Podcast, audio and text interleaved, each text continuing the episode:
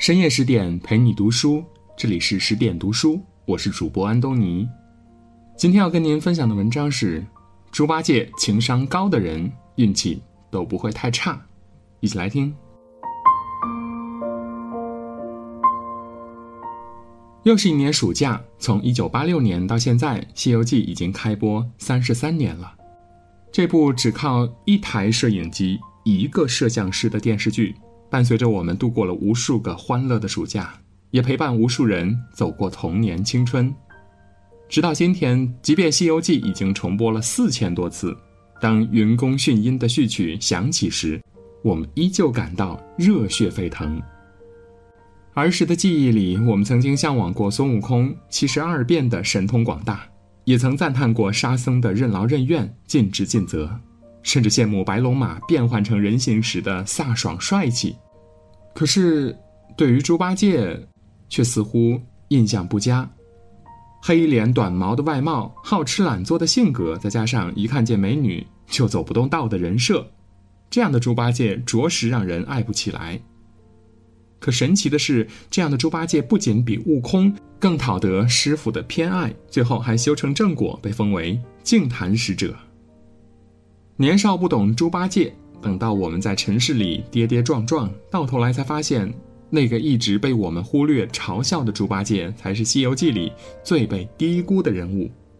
他用自己的传奇经历告诉世人：情商高的人，运气都不会太差。《西游记》第二十七回，孙悟空三打白骨精，被唐僧误会是打了凡人，于是被唐僧赶走。又回到花果山，做他的山大王。谁知孙悟空没走多久，师徒几人就遇到了黄袍怪。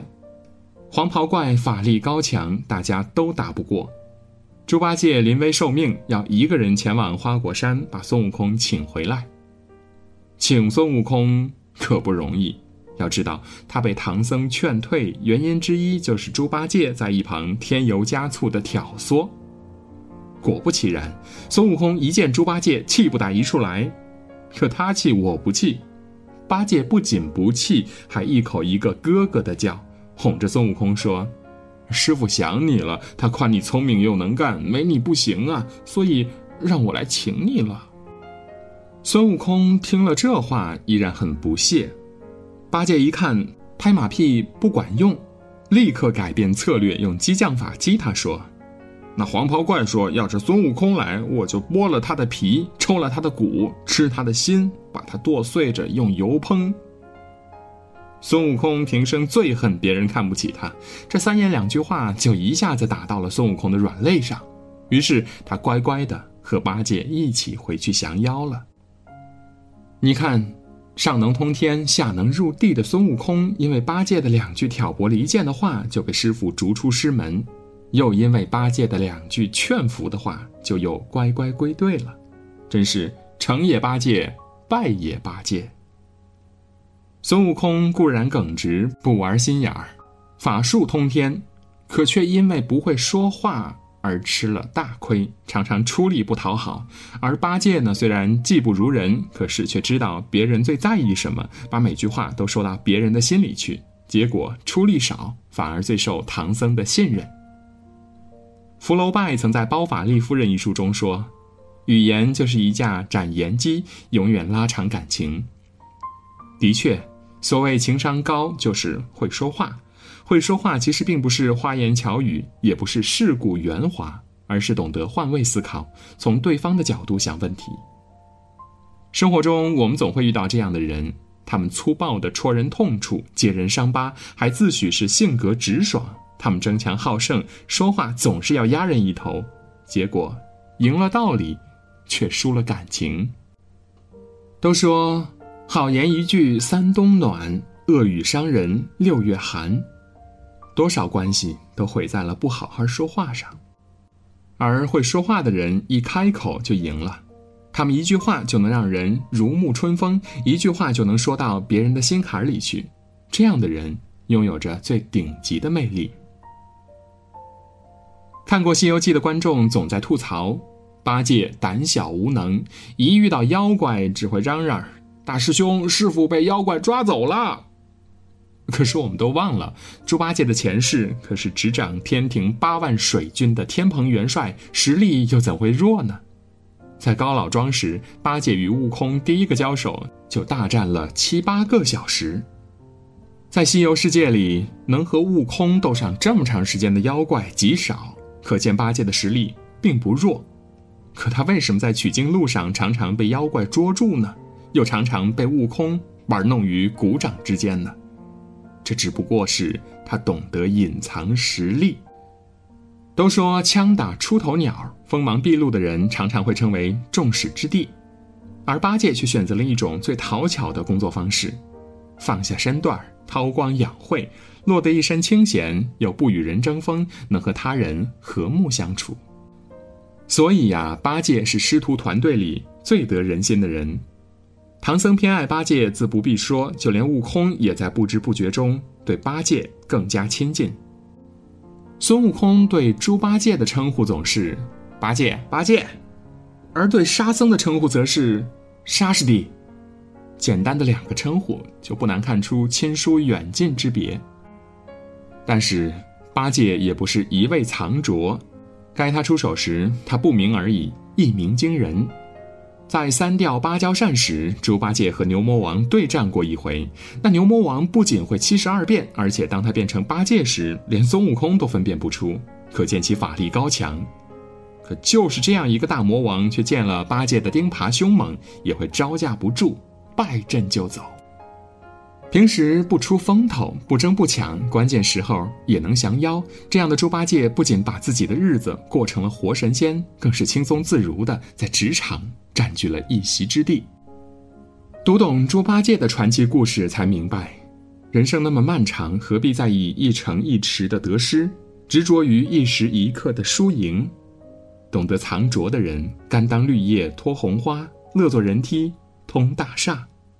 不仅成全了他人，更赢得了自己的整个人生。都说好看的皮囊千篇一律，有趣的灵魂万里挑一。猪八戒是《西游记》里搞笑担当，沉闷而危险的取经路上，因为有了八戒的加入而变得诙谐有趣。在通天河时，唐僧被灵感大王抓到河里去，八戒水性好，就逃了出来。孙悟空见只有八戒一人出来，便问：“师傅何在？”八戒不好意思说自己没保护好师傅，便说：“师傅姓陈，名到底了，如今没处寻，先上岸再说吧。”一句玩笑话说的既无奈又幽默，事情办糟了却让人恨不起来。还有一回，唐僧几人在女儿国喝了子母河的水，便怀了孕，又因为动了胎气，疼痛难忍。这换做别人，肯定怨声载道。唐僧更是吓得摔了茶碗。可八戒还开玩笑说：“俺老猪要生娃娃了，师兄你可得给我找个手轻一点的产婆。”此话一出，笑得众人前仰后合。林语堂曾说：“豁达的人生观、率真无伪的态度，加上炉火纯青的技巧，再以轻松愉快的方式表现出来。”这就是幽默。的确，恰到好处的幽默，并不是刻薄的毒舌，让人难堪；也不是把自己的快乐建立在别人的痛苦上。它是说话的技巧，也是做人的艺术，更是对生活的宽容，对挫折的豁达。幽默的人能用自嘲拉近自己和陌生人的距离，能在尴尬的时候替别人圆场，能在人生最黑暗的时刻依旧把自己。活成一道光，就像柴静说的那样，幽默是面对不完美人生的最好办法了。年少不懂猪八戒，再读懂时才知道，八戒有他的处世哲学。在九九八十一难的取经路上，他总是一路笑呵呵的。原因并不是他傻，而是他懂得，一个人最高级的情商，就是用幽默的方式过一生。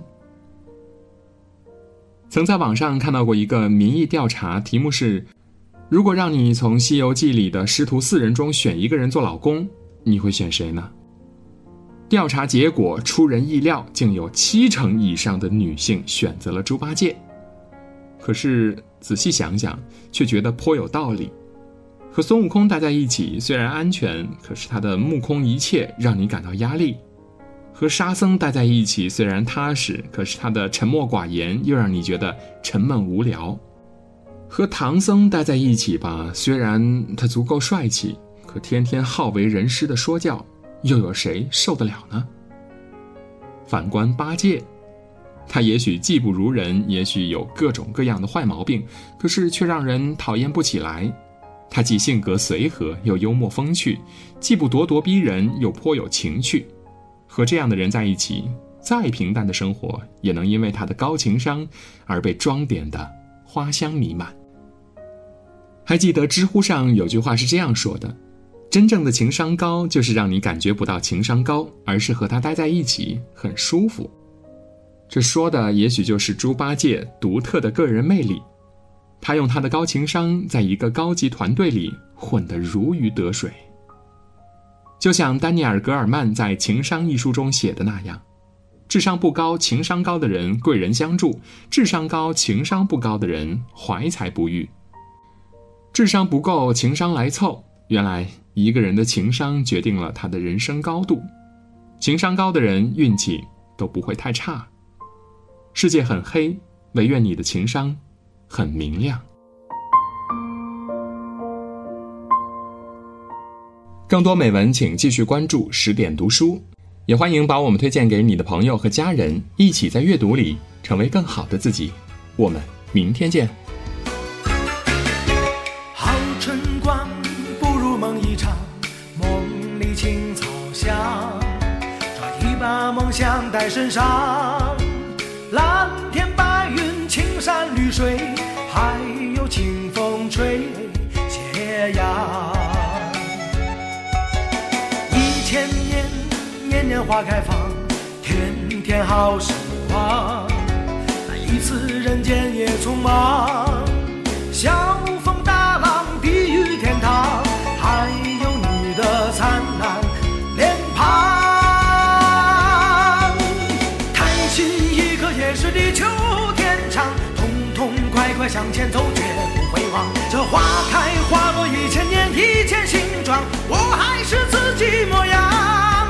不是神仙自己编造的翅膀，晃晃悠悠飞起来。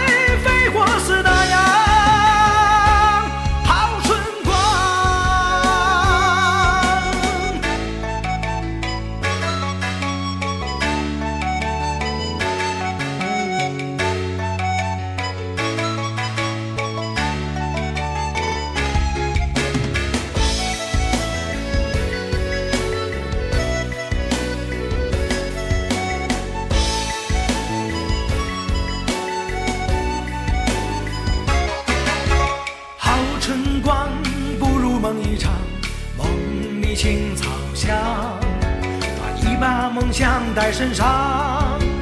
蓝天白云，青山绿水，还有清风吹斜阳。